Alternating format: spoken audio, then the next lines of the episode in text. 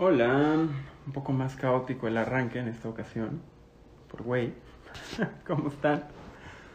El libro de esta semana, madre, esposa mía. El libro de esta semana me tiene muy entusiasmado, la verdad es que, digo, como casi el de cada semana. Pero este en particular creo que súper accionable, súper claro, tiene ideas como bien bonitas, tiene citas bastante potentes, tiene ejemplos como bien claros y pues nada, el señor Roger Bregman en su libro de Utopía para Realistas se sacó un 10. Eh, y yo no sabía, pero en, el tiempo que el libro salió, salió primero en, en Dutch y después lo tradujeron al, al inglés y al español. Eh, agarró mucha atracción y él se volvió muy famoso y estuvo en la tele y en el radio como dando muchas entrevistas respecto a los temas del libro porque se lo apropiaron muchos movimientos de jóvenes de política joven o moderna, eh, pues tanto en sus premisas como en sus metodologías. Entonces está padre. El libro se tradujo en, 2000, 2016. Es un libro como los de casi cada semana, no muy largo. Este tiene 260 y, 267 páginas, 264 páginas, eh, distribuidas en, en 10 capítulos. Y como cada semana, les voy a platicar qué es lo que me gusta del libro, eh, para quién creo que va dirigido el libro, qué le mejoraría el libro. Hello, huerca querida, este te va a encantar. Ya lo veo venir, así que espero hacerlo entretenido porque quiero platicar muchísimo, entonces no me debo de extender, pero sí en la medida de lo posible trataré de cubrir eh, pues, la mayor parte del contenido, sobre todo las ideas que creo que son más útiles y más claras y más inspiradoras. Es un libro inspirador. Otros son libros retadores o motivantes. Este es un libro que inspira, que inspira la acción, que inspira a reflexionar y que inspira a pensar que se puede construir un mejor mundo. ¿No? Gracias, huerca querida. Tania, hola, hola. Eh, entonces, pues nada, ¿qué es lo que me gustó del libro? Me gustaron muchas cosas. Me gusta, lo que más me gusta del libro es que hace uso eh, de la historia para demostrarnos que las cosas no solo pueden ser de una manera y no siempre han sido como creemos que, que, son porque es lo que hemos vivido. En el libro de la psicología del dinero de Morgan Housel, hablando de nuestra relación con las finanzas, dice que nuestra experiencia con el dinero equivale al punto 10 ceros y un 8 de lo que en realidad pasa con el dinero, pero para nosotros es casi el 80% de lo que pasa en nuestra vida, ¿no? Casi la mayoría de lo que hacemos en el día a día pues se toca de una forma u otra con el dinero. Y es un poco lo que pasa aquí. Lo que trata de explicarnos Rutger Bregman en su libro es que en realidad el mundo, la sociedad, la economía, la manera como nos organizamos, cómo atendemos los problemas, ha sido distinta a lo largo del tiempo. Y a partir de la historia de cómo ha sucedido antes, podemos entender por qué estamos donde estamos, pero sobre todo podemos destrabar el futuro lo que dice en algún punto del libro es que no quiere predecir el futuro ni crearlo, solo destrabarlo, destrabar nuestra imaginación para pensar en formas distintas de organizarnos y de resolver los problemas más graves que, enfrentamos, ¿no? Entonces, pues está muy padre en ese sentido, eso yo creo que es lo que más me gustó. Para quién creo que es este libro, ahora lo volví a anotar, es para los que les interesa conocer sobre el UBI, Universal Basic Income o ingreso básico universal, salario básico universal, que es una teoría que tiene mucho tiempo ya que se está discutiendo sobre cómo se vería el mundo si a todos los habitantes les diéramos un sueldo solo por estar vivos, ¿no? De fenómenos como la automatización y demás. El autor del libro es, le, le llaman el señor ingreso básico porque es el punto central de su tesis, que hacia adelante tenemos que ponernos de acuerdo y encontrar los mecanismos para darle dinero a la gente a como de lugar. Y lo va a explicar un poquito más a fondo el por qué, el cómo, el cuándo en, en el texto. ¿no? Eh, es para quienes les gusta la política y quieren o sueñan con encontrar nuevas narrativas. Es para quienes se preguntan cómo está realmente el mundo hoy en día, ¿no?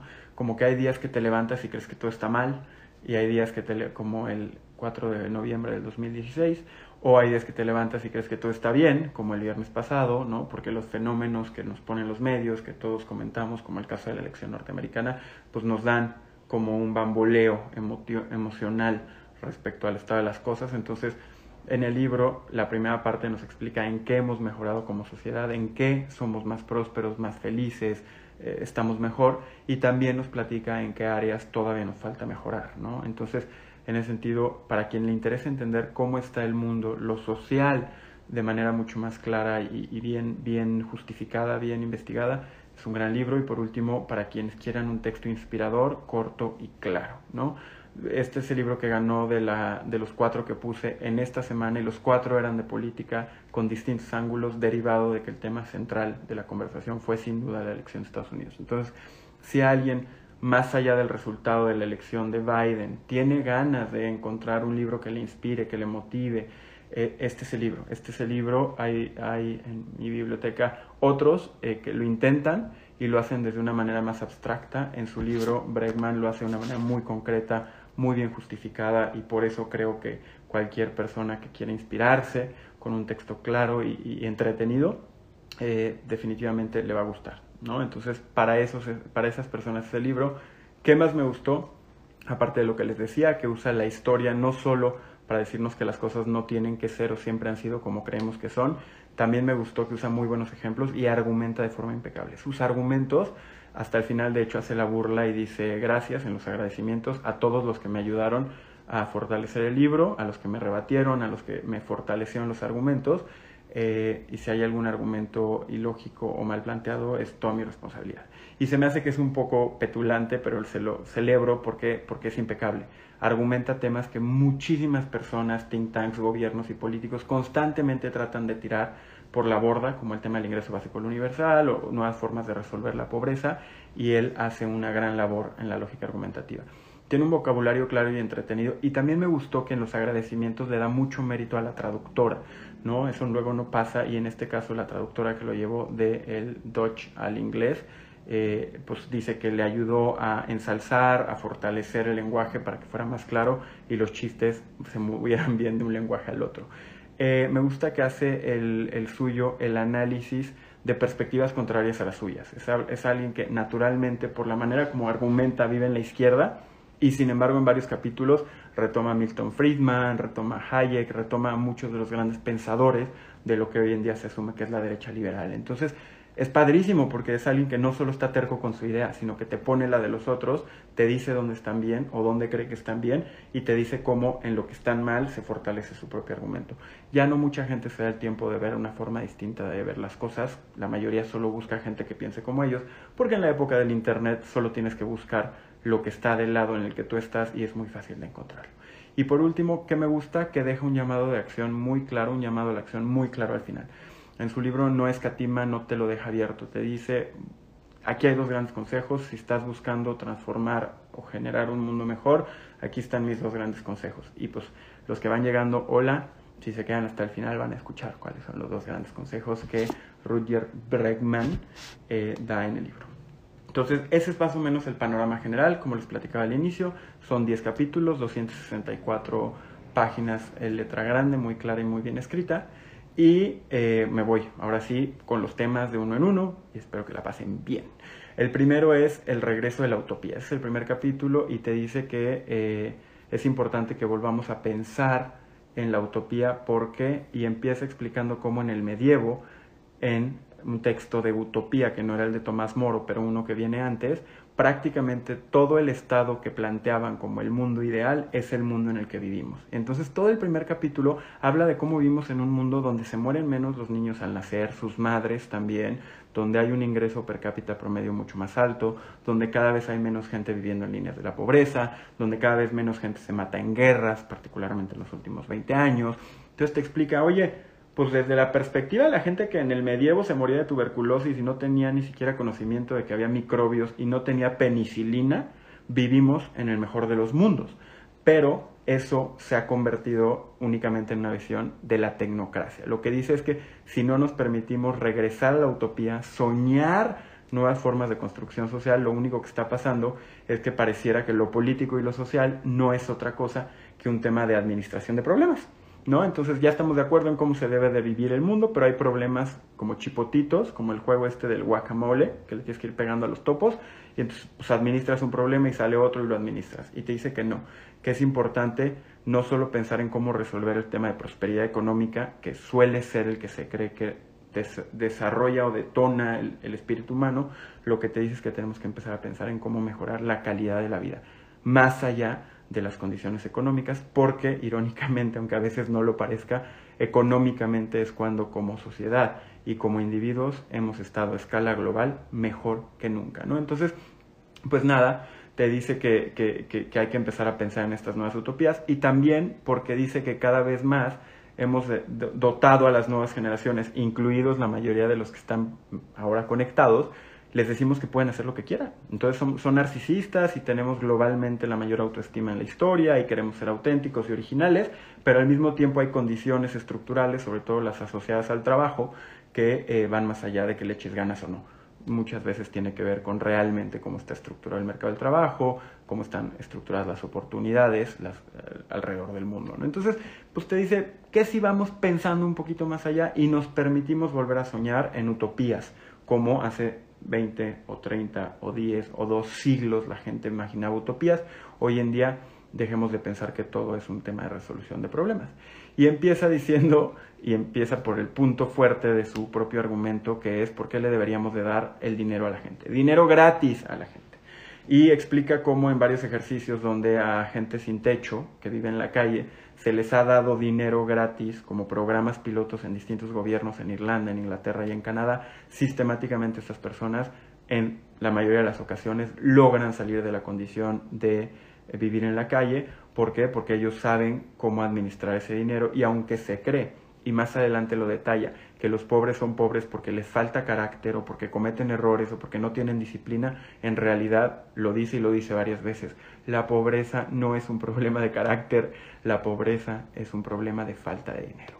Punto. Entonces, si empezamos a darle dinero a la gente y lo, justifica con muchos estudios, la gente trabaja más, la gente pasa más tiempo con sus hijos porque no tiene que estar trabajando tres horas, lo cual reduce los índices de criminalidad, se generan vínculos comunitarios porque la gente tiene tiempo libre, entonces empieza a conocer a sus vecinos y dice, pues deberíamos de empezar a darle eh, dinero a la gente y habla de un caso de Mincom, que era el programa Minimal Income en Canadá hace más de cuatro décadas, que funcionó muy bien muy bien, pero la historia lo diría, al final el reporte de resultados, el único indicador que salió como negativo, todos salieron positivos, crecimiento económico, baja en índices de criminalidad, era tasa de divorcios. Según el estudio, incrementaba en 50% la probabilidad del divorcio porque empoderaba a la mujer. Y después, literal 30 años después, unos investigadores de Cambridge van al estudio y se dan cuenta que fue un error estadístico.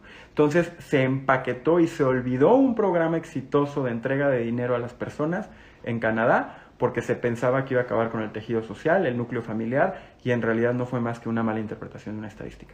Vueltas de la vida, más adelante también vamos a ver cómo malas interpretaciones estadísticas uh, tuvieron impacto mayor, como cuando Nixon, Nixon el mismo que fue eh, impichado por el escándalo, eh, de, Watergate, si mal no recuerdo, lo intentó y tampoco, tampoco lo echó a andar en los términos que debió de haberlo echado a andar. ¿Por qué? Porque uno de sus asesores sacó estadísticas falaces y solo se vio que las estadísticas eran incorrectas mucho tiempo después. Entonces, pues te dice que le deberíamos de dar dinero gratis a la gente, que a mí me, suena muy bien. Eh, te dice que no es un tema de falta de carácter, es un tema de falta de dinero y tenemos que dejar de estigmatizar a quien no tiene dinero. Y entra de, de lleno al tema de la pobreza y estudia el tema de la pobreza con un análisis muy metódico y empieza con un ejemplo de los cherokees. Tenían otros datos, exactamente. La importancia de no tener otros datos o de saber interpretar una estadística, un porcentaje, ¿no? Pero te pone un ejemplo ya en el tercer capítulo del, del fin de la pobreza, donde te dice cómo una comunidad cherokee abrió un casino y como parte del acuerdo era que todos los 8.000 habitantes de la comunidad iban a recibir las ganancias del casino. Entonces todo el mundo tuvo en promedio creo que casi 3 mil dólares más al año. Y también la comunidad cherokee prosperó, todo el mundo la pasó bien, bajaron los índices de, alcoholismo, de criminalidad, en general se trabajaba más, pero se trabajaba mejor. Y te dice, eh, pues hay varios ejemplos de cómo el dinero gratis ayuda a las personas, pero hay que entender mejor la pobreza, porque si no, no vamos a atrevernos nunca a darle dinero a la gente. Y te habla del principio de escasez y la mentalidad de escasez y habla de varios estudios de cómo cuando sentimos que nos falta lo más básico, nuestro ancho de banda se reduce. Es más, si lo equipararas con el IQ, con la capacidad intelectual, el vivir en escasez, es decir, sentir que no te alcanza para llegar a final de mes, puede llegar a reducir 14 puntos tu IQ, es decir, tu ancho de banda mental se reduce. Y pone como el ejercicio, también lo hicieron con grandes ejecutivos. Y estos grandes ejecutivos les ponían mucho más trabajo del que deberían de ponerles en el plato, reducían su capacidad de toma de decisiones efectivas, reducían su productividad y compara y dice, pero ¿qué crees? Cuando tú eres un ejecutivo próspero al cual le ponen mucha chamba, te puedes ir de vacaciones. De la pobreza no te puedes ir de vacaciones. Entonces, no es un tema solamente de educación, no es un tema de enseñarles y de capacitarlos. Un poco lo que dice es, si tú enseñas y la, ahora sí que esta gran idea de que la educación va a sacar a todos adelante, lo que plantea es que hay que tener cuidado, porque la educación es como enseñar a la gente a nadar, pero después regresan a un mar picado en medio de un huracán. Y dependiendo del nivel de pobreza, el huracán es nivel 3, 4, 5. Entonces no es que sepas nadar y te faltaba saber nadar, sí te estabas ahogando, pero necesitas salir del huracán. Y el salir del huracán es salir de la línea de pobreza. Y el salir de la línea de pobreza es quitarte este pensamiento sistemático de escasez que te limita la capacidad de tomar mejores decisiones. La gente pobre sí toma peores decisiones, pero no porque sean menos listos o más tontos que nosotros.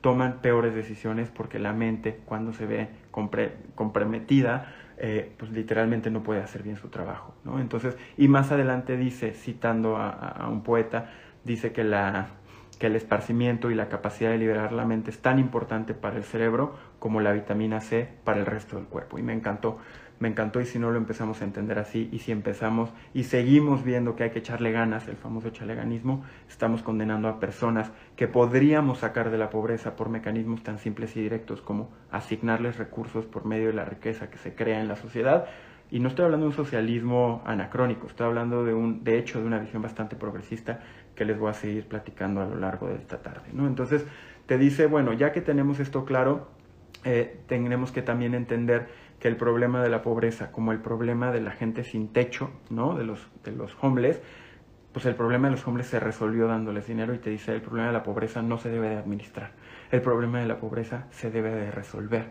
y tenemos los mecanismos para resolver el problema de la pobreza. Es sabido y es muy estudiado y es muy compartido en las redes sociales que si tan solo los más ricos, el 1% de las personas más ricas del mundo decidiera regalar la mitad de su lana, estaríamos sacando a todos los que están por debajo de la línea de la pobreza de la pobreza. Solo no hemos decidido hacerlo y aquí se avienta a darnos algunas alternativas para llegar a ello sin que implique quitarle a los pobres ricos que todo el tiempo la gente les quiere quitar su dinero y se ganaron con su esfuerzo, quitarle su lana. Hay otras formas, desde el pacto social, en el cual, en el libro de Utopía para Realistas de Roger Bregman, podríamos ayudar a resolver el problema de la pobreza. Lo que nos lleva al cuarto capítulo, que es donde habla de cómo Nixon estuvo a punto de generar un ingreso básico universal en Estados Unidos. Nixon estaba seguro de que era una forma, a partir de varias lecturas que tuvo, de unir una visión conservadora y una visión progresista. Para él los conservadores iban a estar contentos si la gente era menos menos maleante y el dinero gratis parecía reducir la, la maleantibilidad y los progresistas iban a estar contentos porque era una política social que iba a contrarrestar lo que en su momento era el avance del socialismo, entendido como no una democracia, sino un sistema centralizado como el ruso, que quería dar dinero, pero no desde una, no desde una libertad. Entonces dijo Nixon, podemos contener, evitar que la izquierda del de, comunismo soviético entre y mantener contentos a los conservadores que van a ver cómo la calidad de vida de todos mejora. Y pues lo que les decía, resulta que llega su, su asesor y le dice, ¿qué crees? Hay un estudio de un poblado que se llama Spinhamland en, en el Reino Unido, un, un ejercicio que se hizo dos siglos antes y en ese ejercicio lo que pasó es que se dio dinero gratis a grandes cantidades de pobladores y después se hicieron entrevistas a más de 30 mil personas y se generaron unas conclusiones. Y en las conclusiones resulta que dice que todo se fue por la borda. ¿no? En, en las conclusiones de Spinham Land resulta que todo estuvo mal y todo salió mal y la gente era más floja y la gente era más delincuente y se dedicaba a beber. Y lo que se dan cuenta otra vez investigadores, literal siglos después, analizando las cajas donde venían las transcripciones, es que en realidad las conclusiones no reflejaban las entrevistas. Las conclusiones que fueron hechas por unos monjes que creían que los pobres eran flojos, simplemente reafirmaron sus preconcepciones y no validaron lo que las entrevistas reflejan, que es que la gente era más feliz, era más próspera, se sentía más tranquila y por ende vivía mejor. Y pues nada, lo que decidieron hacer para no, ahora sí que para echar a andar el programa, pero sin, sin, sin generar este caos y debacle, fue condicionar el programa de Nixon a trabajar. Ahí nació el welfare state, que la única manera, en México no lo tenemos, pero en los países que lo tienen, la única manera de que te den dinero gratis es pasar por horas y horas y horas al mes donde estás comprobando que estás intentando encontrar trabajo y no lo logras. Entonces se crearon dos clases. A partir de cuando Nixon no decide echar a andar su programa sin condicionarlo a buscar trabajo, se crearon los pobres buenos y los pobres malos. Los pobres malos son los flojos trabajo, los pobres buenos son los que buscan trabajo y entonces de repente la posibilidad de ayudar a las personas que vienen en condiciones de grandes obstáculos económicos, pues estuvo condicionada a su carácter, hasta el punto en el que Margaret Thatcher, la, que fue primera ministra de Inglaterra, dijo que la pobreza era un defecto de personalidad. A ese nivel prosperó la narrativa desde el intento fallido de Nixon hasta, eh, hasta hasta las épocas donde Reagan y, Thatcher impulsan el neoliberalismo, que es el libre mercado por encima de todas las cosas, y claudicar a valores socialistas o más comunitaristas como los eh, sindicatos y demás. Y entonces, hacia el final de este capítulo, que nos lleva ya casi a la mitad del libro, platica de cómo evolucionamos a un estado de supervisión. Si hay pobres buenos y pobres malos, pues lo que hay que hacer es supervisar que el pobre al que le estamos ayudando pues sea de los buenos. Entonces creamos toda una gran infraestructura burocrática para checar que el cheque se use bien. Y entonces en México tenemos programas o tuvimos programas como Progresa o Oportunidades que pues solo te daban el dinero si comprobas que tus hijos iban a la escuela. Si por algo tus hijos salían de la escuela, pues te dejaban de dar el dinero. Y entonces, pues, ¿por qué? Porque eras un mal papá, porque no estás garantizándole un mejor futuro a tu hijo. Y en este punto dice, tenemos que quitar esa narrativa y de entender que hay muchas condiciones que van más allá de lo que se puede supervisar. Y en este caso cita a George Orwell. George Orwell, el autor, escritor famoso por uno de sus libros, eh, cayó en pobreza. Y cuando sale de la pobreza escribe un libro y dice, lo más importante y lo más interesante de haber sido pobre no es lo terrorífica que es la pobreza, es lo aburrida y plana que es la pobreza.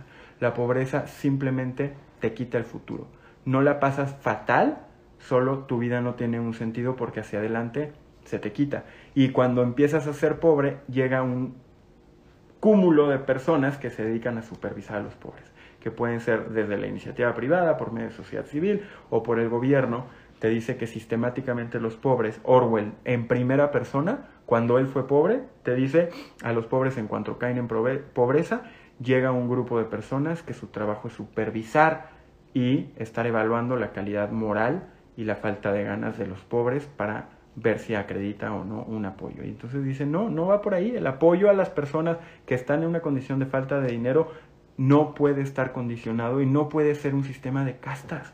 Por eso, otra vez, todo regresa a su argumento del ingreso básico universal.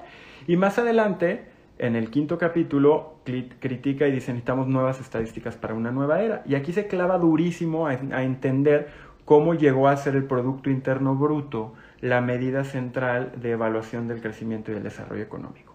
Para quienes eh, son economistas o, han estudiado el tema, es un tema muy controvertido porque a la fecha, desde hace muchas décadas, estudiamos el crecimiento de la economía de un país a partir de una medida que se llama el Producto Interno Bruto.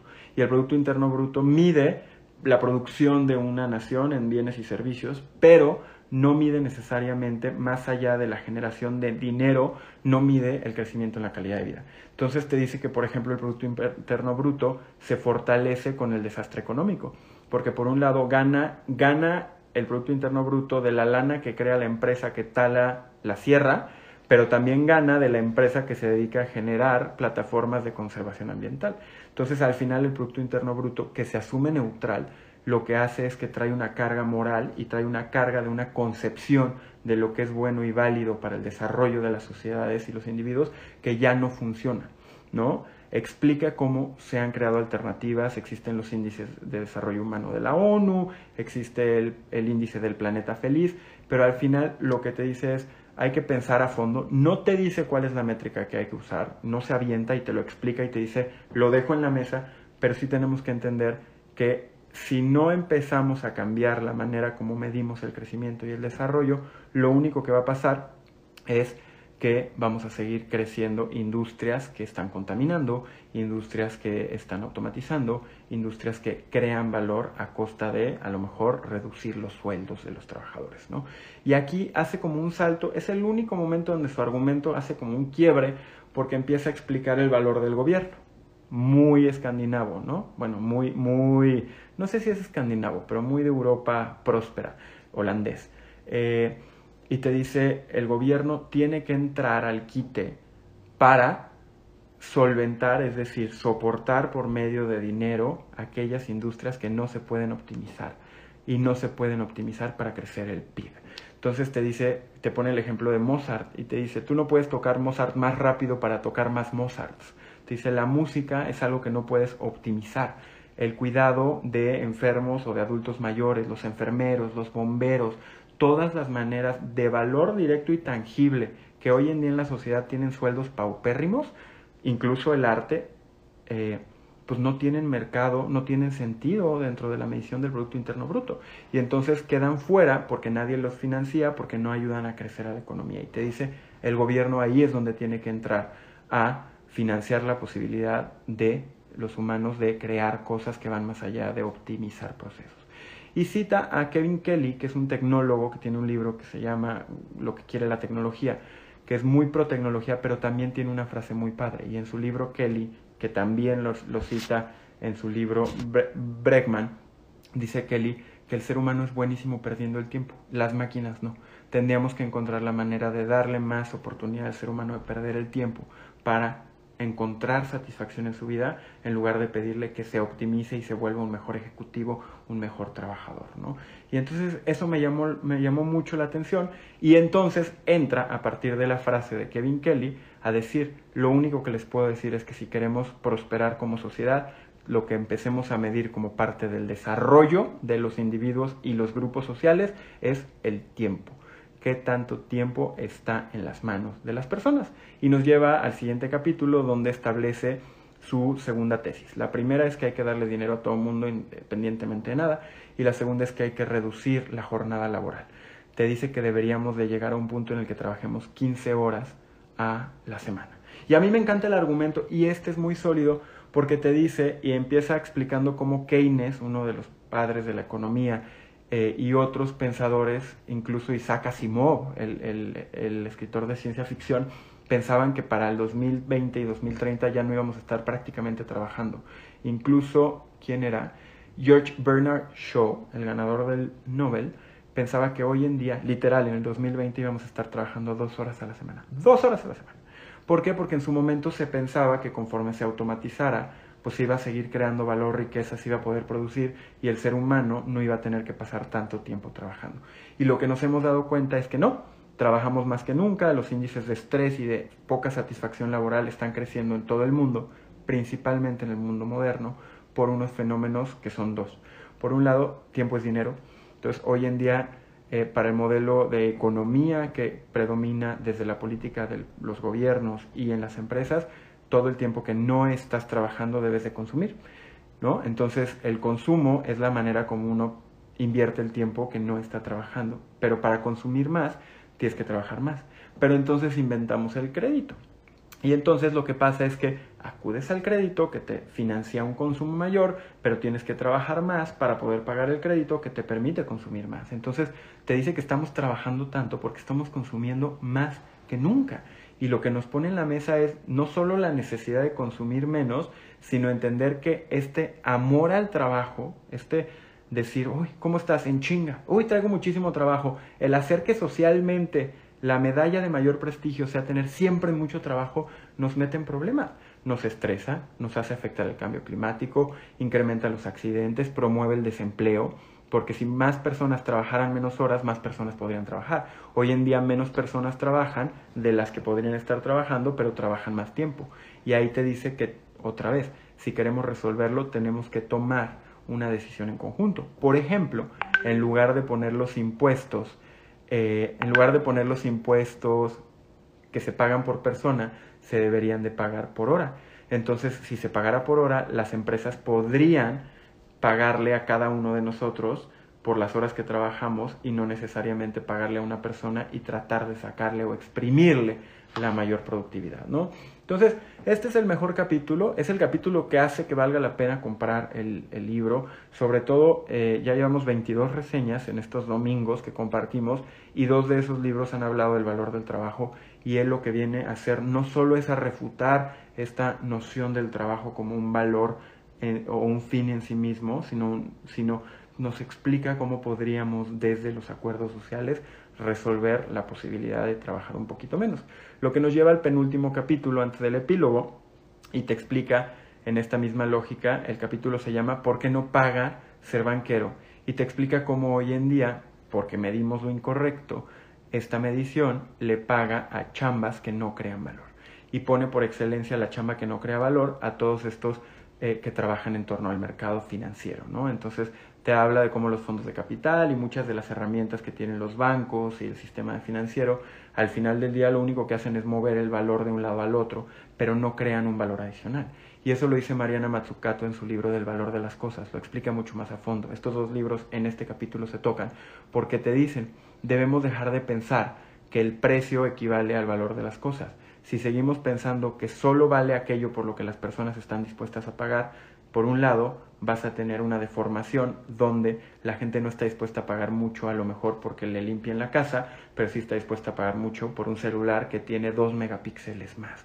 Y entonces seguimos moviendo la riqueza y el capital social hacia espacios que no están verdaderamente mejorando no solo la calidad de vida del consumidor, claro que tomar fotos más bonitas es mejor, pero no están mejorando la calidad de vida de quien te limpia, o de quien te cuida, o quien te atiende, o quien te resuelve, o con quien creas y construyes, o de los artistas, o de los, eh, eh, de los científicos o académicos que normalmente no tienen sueldos altos comparado con los de un banquero. ¿no? Entonces, yo tengo muchos amigos banqueros, es un tema que me encanta, el tema de las finanzas, sin embargo, es muy claro y muy concreto en su libro, diciendo teníamos que empezar a, por la vía de los impuestos, otra vez muy europeo el autor, el señor Breckman, tendríamos que desincentivar el hecho de que la mayoría de los egresados hoy en día están saliendo a trabajos ejecutivos de administración o financieros que no están generando tanto valor como parece.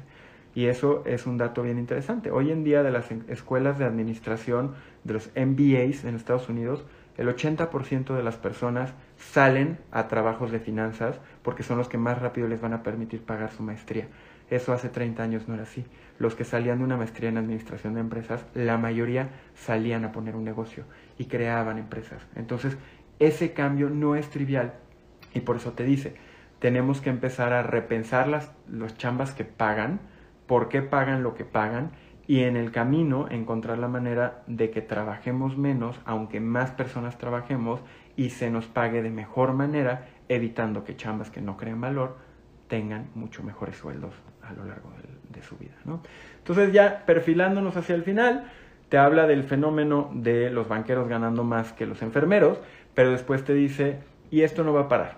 Estamos en una época donde las máquinas y la automatización son un problema real y sabemos que el crecimiento económico está dado por el trabajo de los esclavos. Aquí hace un poco de historia y te dice que efectivamente con el nombre formal o no de esclavos, pero a lo largo del tiempo las naciones que han crecido de manera exponencial su dinero, su ingreso, su riqueza ha sido por el trabajo no bien remunerado de las capas más inferiores de la sociedad lo que te dice es que estamos corriendo hacia un punto en el que el trabajo más, más trivial o más mecánico sí lo estamos llevando hacia las máquinas y también la segunda capa del trabajo. Y lo que está pasando es que como amamos el trabajo, estamos creando bullshit jobs. Que Groeber, un, un, antropólogo de la London School of Economics, tiene un libro que se llama Bullshit Jobs, donde explica claramente que existen muchos trabajos hoy en día que son trabajos de mierda. Y te dice que un trabajo de mierda no es un trabajo que es duro o difícil de hacer, no es un trabajo que es retador, incluso no es un trabajo que está bajo en el escalafón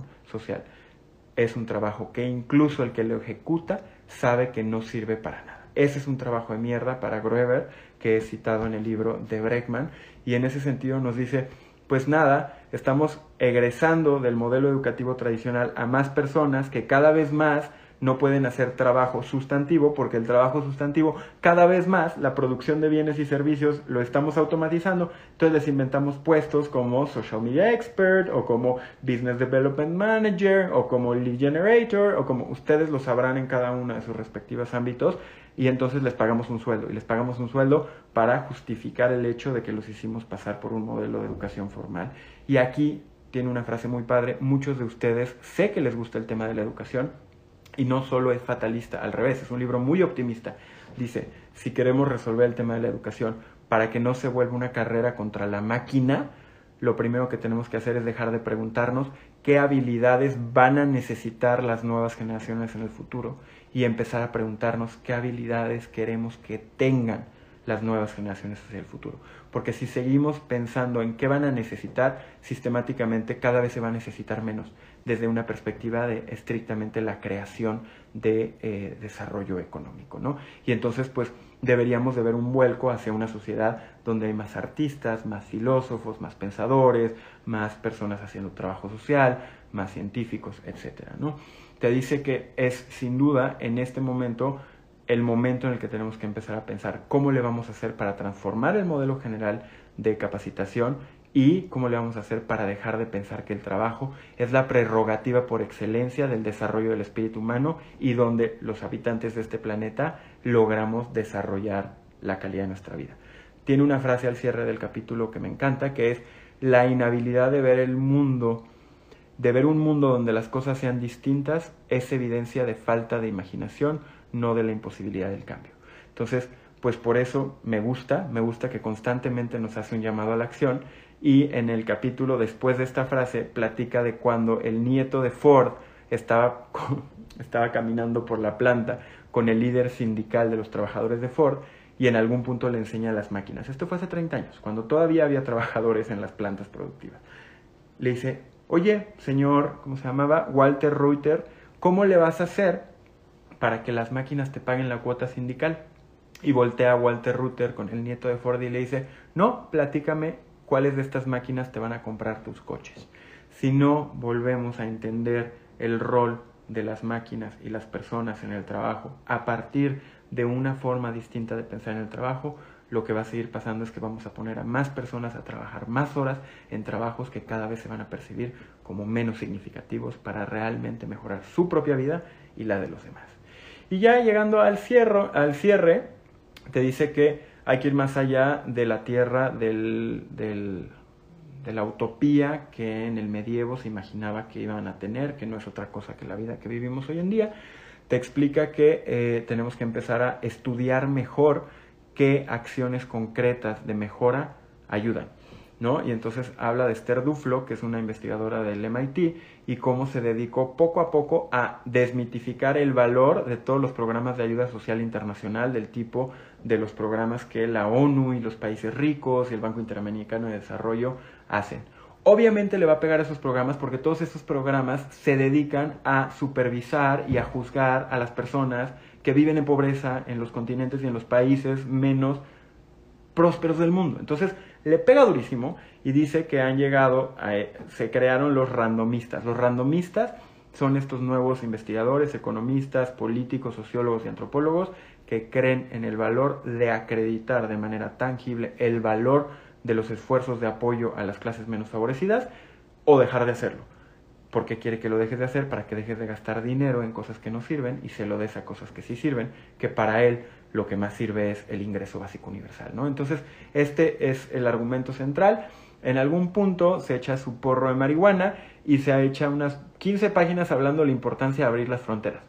Ese argumento, ahora sí que nos echamos un pollito, yo no lo conozco, nunca lo había escuchado, pero plantea que si se abrieran las fronteras prácticamente se acabaría la pobreza por distintos factores, ¿no? Te explica cómo a través de varios estudios de los que Esther Duflo y otros economistas han puesto en la mesa, te explica cómo está medido que materialmente se crearían trillones de dólares de riqueza a partir de la posibilidad que va a tener la persona de ir a buscar nuevas oportunidades.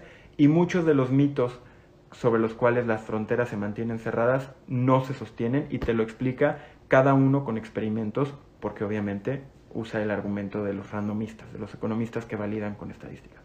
Y te dice que los argumentos en contra de abrir las fronteras son que son terroristas, que son criminales, que minan la cohesión social, que quitan el trabajo, que bajan los sueldos, que no trabajan y que nunca se regresan a tu país. Te dice que todo esto no es cierto y está aprobado. Entonces, si a alguien le gusta el tema de la migración, que aparte va a ser un gran tema el próximo año, es lo que viene después del COVID, eh, son migraciones forzadas por el cambio climático, el tema de la migración y la apertura de fronteras, para Roger Bregman en su libro de Utopía para Realistas, eh, va a ser una gran oportunidad para acabar con la pobreza en el mundo. Y algo que me llamó la atención de este punto en particular es que, y yo no sabía, las fronteras cerradas como son hoy en día son relativamente nuevas. En realidad las fronteras se supercerraron a partir de la Primera Guerra Mundial, pero antes la gente no viajaba porque era caro y complicado, pero no tenías que estar acreditando todo el tiempo nacionalidad, pasaporte, no había los illegal aliens como los entendemos ahora, porque la gente iba, hacía negocios, regresaba, o iba y se asentaba y después regresaba, o se iba a otro país. Estoy hablando del siglo XIX, evidentemente, pero bueno, lo que plantea es que ya tenemos experimentos de cómo cuando no había fronteras cerradas, el mundo era un poco más próspero y cómo volver a abrir las fronteras nos daría la oportunidad de, de manera concreta y real, acabar con, los, eh, pues, con la pobreza en los países más pobres, donde el 60% de tu ingreso está determinado por el lugar donde naciste. Eso también es un dato para todos, Diana querida, que te integras, Andrea, Carlos, Gaby, los demás que no había saludado. Eh, eso también es un dato bien interesante. El 60% de lo que ganamos está dado por el país en el que nacimos. En Estados Unidos, si tú naces pobre, eh, eres más rico que el clase media mexicano. O sea, aún si vives de, de food stamps en Estados Unidos, eres más rico que la clase media mexicana. Eso es bien interesante. Y si eres clase media mexicana, eres mucho más rico que los ricos en Algeria o en el Congo. Entonces, vamos entendiendo que las fronteras, según el argumento de Roger Bregman, las fronteras lo único que hacen es que condenan a las personas a vivir en un país donde, sin haberlos ellos decidido, su posibilidad de generar un ingreso y salir de un principio de escasez y pobreza está totalmente prohibido porque la ley internacional así lo amerita. Y en su último, ahora sí, en su último capítulo, eh, te dice cómo las ideas cambian el mundo. Y te platica, y este es un, me van a escuchar platicarlo mucho, espero hacia adelante, te platica que como en el verano de 1954, una secta que creía que iban a venir platillos voladores a rescatarnos, puso anuncios en el periódico, avisándole a la gente. Y entonces le avisó a la gente que en tantas semanas iban a venir por ellos para quien se quisiera sumar, y un antropólogo, antropóloga se coló para ver cómo vivían este proceso de salvación. Y los entrevistaba y lo que encontró es que todos decían, es que yo no puedo ya no creer porque yo ya dejé todo atrás. Como van a venir por mí, si yo pienso que no van a venir por mí, ya vendí mi coche, ya me separé de mi pareja, ya me mudé de ciudad, no puedo no creer. Y entonces lo que te dice es que es comparable con lo que hoy en día todos creemos respecto al trabajo, respecto a la educación. Hemos invertido tanta de nuestra energía psíquica, por usar los términos del libro de la semana pasada, hemos invertido tanto en nuestro sistema de identidades, de nuestro sistema de generación de vínculos sociales, en, crear que el en creer que el mundo funciona de una manera que el simplemente cuestionarlo está fuera del rango de posibilidades. ¿Qué pasó cuando no llegaron los aliens? La líder, la medium a la que le mandaban el mensaje dijo que los aliens nos habían perdonado y por eso era obligación de los miembros de esta secta ir a decirle al mundo que nos habían perdonado. Y entonces estaban muy contentos porque no habían sido locos que creyeron en algo que no era creíble, habían sido los profetas de una salvación que nadie más tenía acceso.